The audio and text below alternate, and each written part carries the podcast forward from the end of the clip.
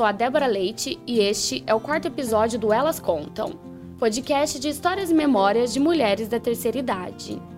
Ainda com foco no cenário da cidade de Passos, interior de Minas Gerais, vamos falar sobre maternidade e resgatar histórias e memórias de nossas entrevistadas, para entender como suas narrativas pessoais mostram o desenvolvimento social e urbano do município. Neste episódio, iremos contar com a presença da Maria Salomé de Ávila e falaremos novamente com a Maria Dilza Teixeira, nossa entrevistada no episódio sobre casamento.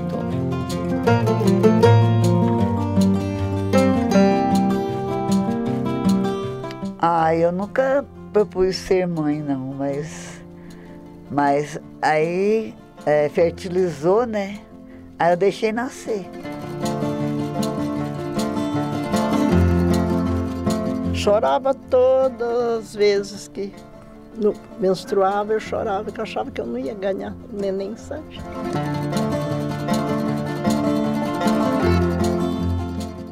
Dona Salomé tem 70 anos e conta mais sobre sua experiência com a maternidade. A senhora tem filhos? Eu tenho uma filha. Ela é formada em biologia aqui na Universidade na UENG, mas ela não trabalha como bióloga, não, ela trabalha como vendedora. Quantos anos tem a filha da senhora? 33 anos. Quando a senhora era mais jovem, como era a ideia de ser mãe? As pessoas queriam, as mulheres tinham vontade de ter filhos? Ah, eu nunca propus ser mãe, não, mas. Mas aí é, fertilizou, né? Aí eu deixei nascer. Mas eu não. Não era muito chegada em criança, não. Apesar que com minha filha, até, até que eu tive muita paciência com ela, sabe? Eu tive muita paciência. Ela. Eu, eu trabalhava muito, sabe? Aí eu trabalhava é, lavando roupa naquele tanque comum, aí encostava, encostei minha barriga naquele tanque e, a, e a nasceu com a cabecinha deformada, tadinho, porque eu, eu, eu, eu lavava roupa, não, não tinha ninguém para fazer as coisas para mim, eu que tinha que fazer tudo. Aí meu marido não tinha, não, não deu não um tanquinho. Eu tive que lavar roupa naquele tanque é, quadrado, feio. E a minha filha nasceu com a cabecinha torta. Tive que comprar um travesseirinho para arrumar a cabecinha dela. Então a senhora não tinha vontade de ter filhos? Não, até que eu não tinha muita vontade de ter filho, não. Onde foi o parto? Aqui na Santa Casa. Santa Casa de Passos. E como foi? Foi parto normal ou cesárea? Não, foi cesárea. Cesárea. A senhora que optou por ser cesárea? Não, é porque eu não, tinha, eu não tive dilatação. Eu não tive dilatação, eu teve que ser cesárea. Inclusive o meu médico fez pré-natal comigo, ele estava viajando, aí foi outro médico. O médico fez pré-natal comigo foi um, um, um, médico. Depois eu, eu, eu tive ela com outro médico, que ele estava viajando. Ela adiantou. Foi difícil o parto? Foi complicado? Não, não foi não, porque cesárea foi normal. É depois que é ruim, né? Depois da cesárea que é ruim, porque fica aquela dor horrível, né? Tem que aguentar aquela dor. É depois daquela aquela, a dor que é horrível. Ah, é horrível a dor depois da cesárea. Da parte da mão não tem dor depois. Nasceu, não tem. É, a não ser que dê, dê uns pontos assim na, na vagina, né? Precisa, precisa dar. Mas parte normal é muito melhor. Se eu tivesse parte normal, é muito melhor. Porque a cesárea foi muito difícil o, o, para cicatrizar aquilo. Naquela época, a maioria das mulheres tinham parto normal ou cesárea? Parto normal. As mais antigas, tudo era parto normal. Eu sou bem antiguinha, eu tenho 70 já, né? Mas eu não tive dilatação, né? Eu tive que ser cesárea. E como foi a criação da sua filha? Foi uma criação tranquila? Uai, a minha filha foi uma, uma criação tranquila, porque eu tinha muita preocupação com ela, né? Só quando ela, é, ela me tirava do sério, aí eu. Aí eu, de vez em quando, eu não batia, não. Eu, eu falava, eu explicava para ela as coisas e, e entrava em, em, é, em, conversa. Eu quase não bati nela. O pai dela bateu, mas eu quase não bati nela.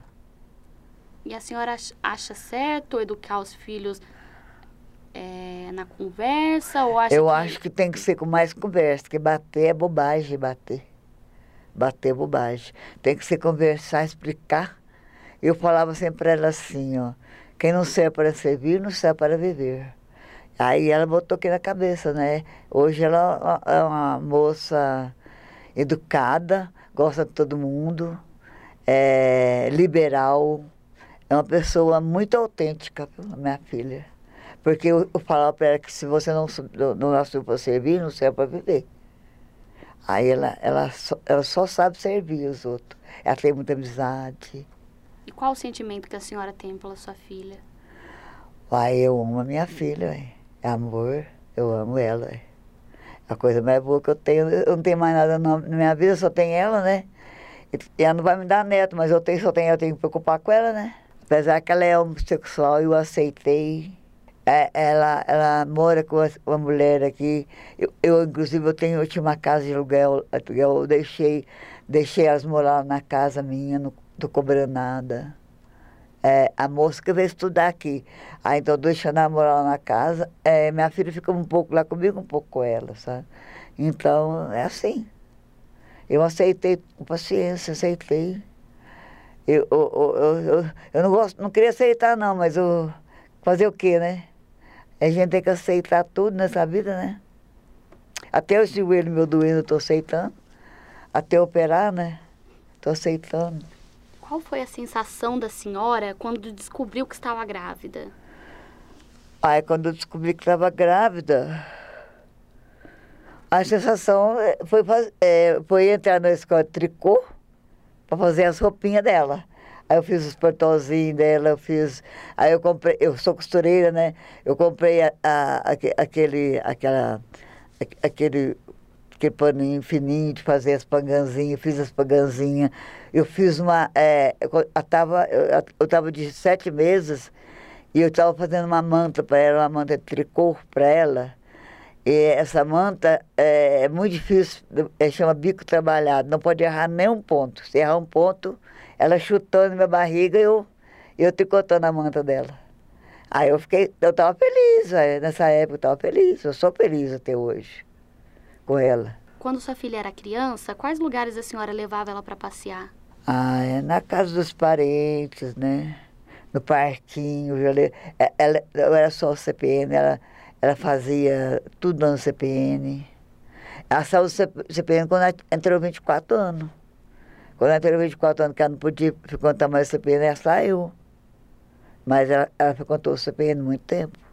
Ela fazia jazz, natação, fazia tudo lá. A senhora já deixou a sua filha em alguma creche? Não, nunca ficou sempre comigo. É, é, quando o pai dela morreu, mesmo quando, é, mesmo quando o pai dela morreu, sabe?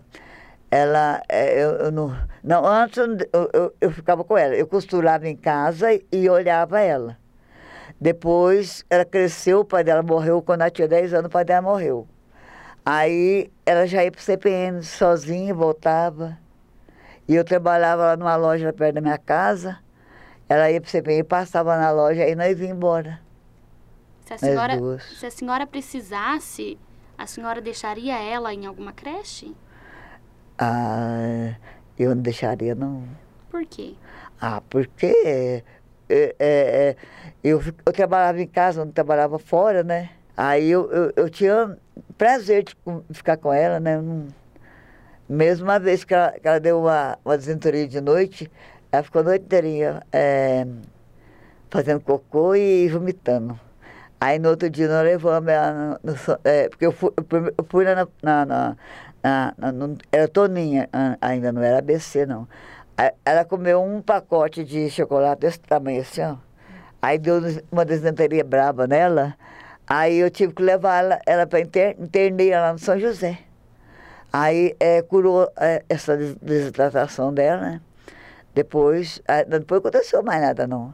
Ah, uma vez ela caiu lá no, no quintal de cá também, machucou um pouquinho assim no meio da perna. Aí eu levei ela depressa no São José. Aí o médico falou assim, não, isso aqui é só lateral, foi lateral, não aconteceu nada com ela, não. A senhora sente saudades de quando sua filha era pequena? Ah, não sinto não. Não sinto não, porque eu não gostava muito de criança, não sinto não. Quantos anos a senhora tinha quando ficou grávida?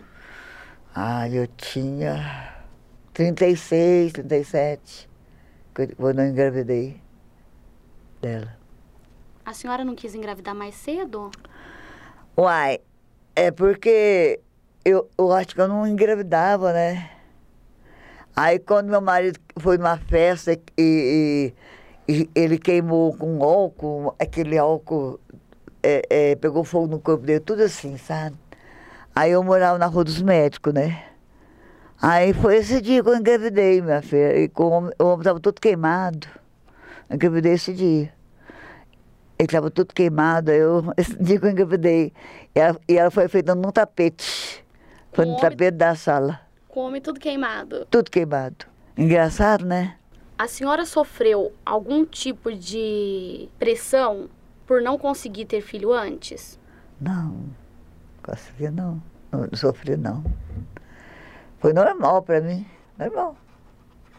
Nem da família? Não. Minha família, minha família, é, quando ela apareceu, eles acharam bom demais, mas eu não, eles, eles eles não exigiam que eu tivesse filho, não.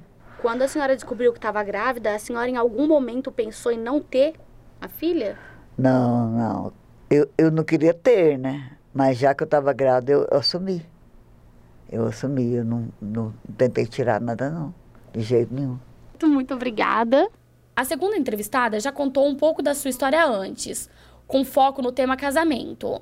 Agora, a dona Maria Dilza fala sobre maternidade. Quantos anos a senhora tinha quando teve seu primeiro filho? 22. 20, não, deze- 20. Eh, Foi nove meses depois que, que, eu, que eu casei, sabe? Que eu tive o primeiro. Aliás, não foi os nove meses, quer dizer, eu passei nove meses tentando. Foi depois, faz a conta, sabe? Foi um, um ano, né? Um ano, um ano e seis meses, né? Por aí, né? a senhora queria muito ser mãe? Muito, muito, muito. Ao contrário da dona Salomé, eu tinha loucura. Chorava todas as vezes que no- menstruava, eu chorava, que eu achava que eu não ia ganhar neném, sabe? Agora vê as histórias, né? É. Tinha muita vontade de ser mãe. Quando a senhora perdeu a visão? Eu perdi quando eu estava de oito meses do meu segundo filho. Então a senhora conheceu seu primeiro filho. Conheci, ele era muito bonito. Aqueles sobrancelhas assim do Vanderlei Cardoso, assim, arqueadinha, sabe? Os olhos verdes. Esse meu filho é um artista. Meus filhos são muito bonitos. Modesta, eu sou modesta. Como a senhora não pôde enxergar a partir do seu segundo filho, como a senhora fazia para tentar conhecer um pouco deles? Ah, encostava o rosto pertinho, assim, para ver, sabe? Mas a que eu perdi a visão de tudo foi a Nélia, a última, que dizem que parece muito comigo, sabe? Essa tem olhos castanhos e, e parece muito comigo. É, agora os outros ainda enxergavam um pouquinho, né? Muito pouquinho. Mas, gente, o cego tem tato, né? Não precisa enxergar com os olhos, sabe? Nunca queimei, nunca machuquei um filho. Antigamente era alfinete que você punha na fralda, sabe? Aqueles alfinetão assim. E eu nunca furei ninguém. Era, a minha vida foi muito boa, gente, assim, nessa parte, sabe? Na educação dos filhos, no cuidado. A senhora já colocou algum filho na creche ou precisou de ajuda de alguém para cuidar deles? Não, não. Eu sempre cuidei. E eu sou mãezona, viu? Mesmo agora, cega. Ai, gente, eu tenho um filho que é tem restaurante e eu voltei para São Vicente e ele ele cuida do pai, ele dá eu, separei, não, então o pai tem outra família, ele a marmita para o pai e a marmita para mim com os dois filhos que foram morar comigo, sabe agora. E então à noite, nessas noites frias, nós tínhamos almoço, né? Nas noites frias eu sempre fazia uma, uma sopa, um escaldado. Eu, eu sou mãezona. Eles falam assim, Deusa, eles que têm que cuidar de você. Falei, gente, eu não sou doente, eu sou cega. Eu não, eu não tomo remédio, gente, não tomo um comprimido. Então, né, vamos cuidar, né? Enquanto a gente pode, né? Tem que cuidar. Hoje em dia, o seu ex-marido, ele casou-se novamente? casou-se, mas já ela já separou. E ele não é ruim pessoa, gente. É nós mesmos que não prestamos as mulheres. não é ele, não. Ele é boa pessoa, sabe? Coitado do Jaime. Ele teve outros filhos? Teve. Lindos filhos também. A mulher, a, outra dele é bonita, sabe? De olhos verdes.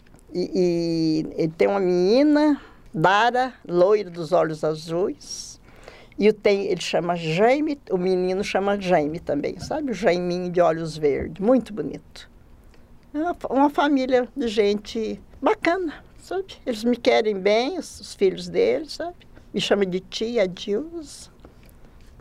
Vai muito lá em casa. Ia, né? Quando eu estava lá, né? Faz seis meses que eu voltei. Mas a minha família é assim, quase normal. Meus filhos são artistas, são artesões, canta, toca flauta. Nossa, meu filho Gilberto é maravilhoso, sabe?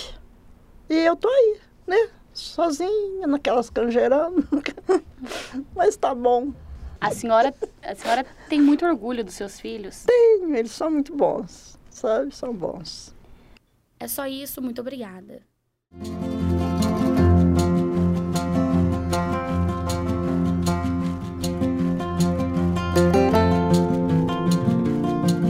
Este foi o último episódio da primeira temporada do Elas Contam, podcast de histórias e memórias de mulheres da terceira idade.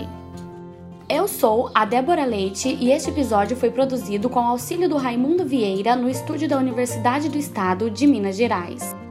Fui orientada pela professora e mestre em comunicação Ana Paula Rodarte.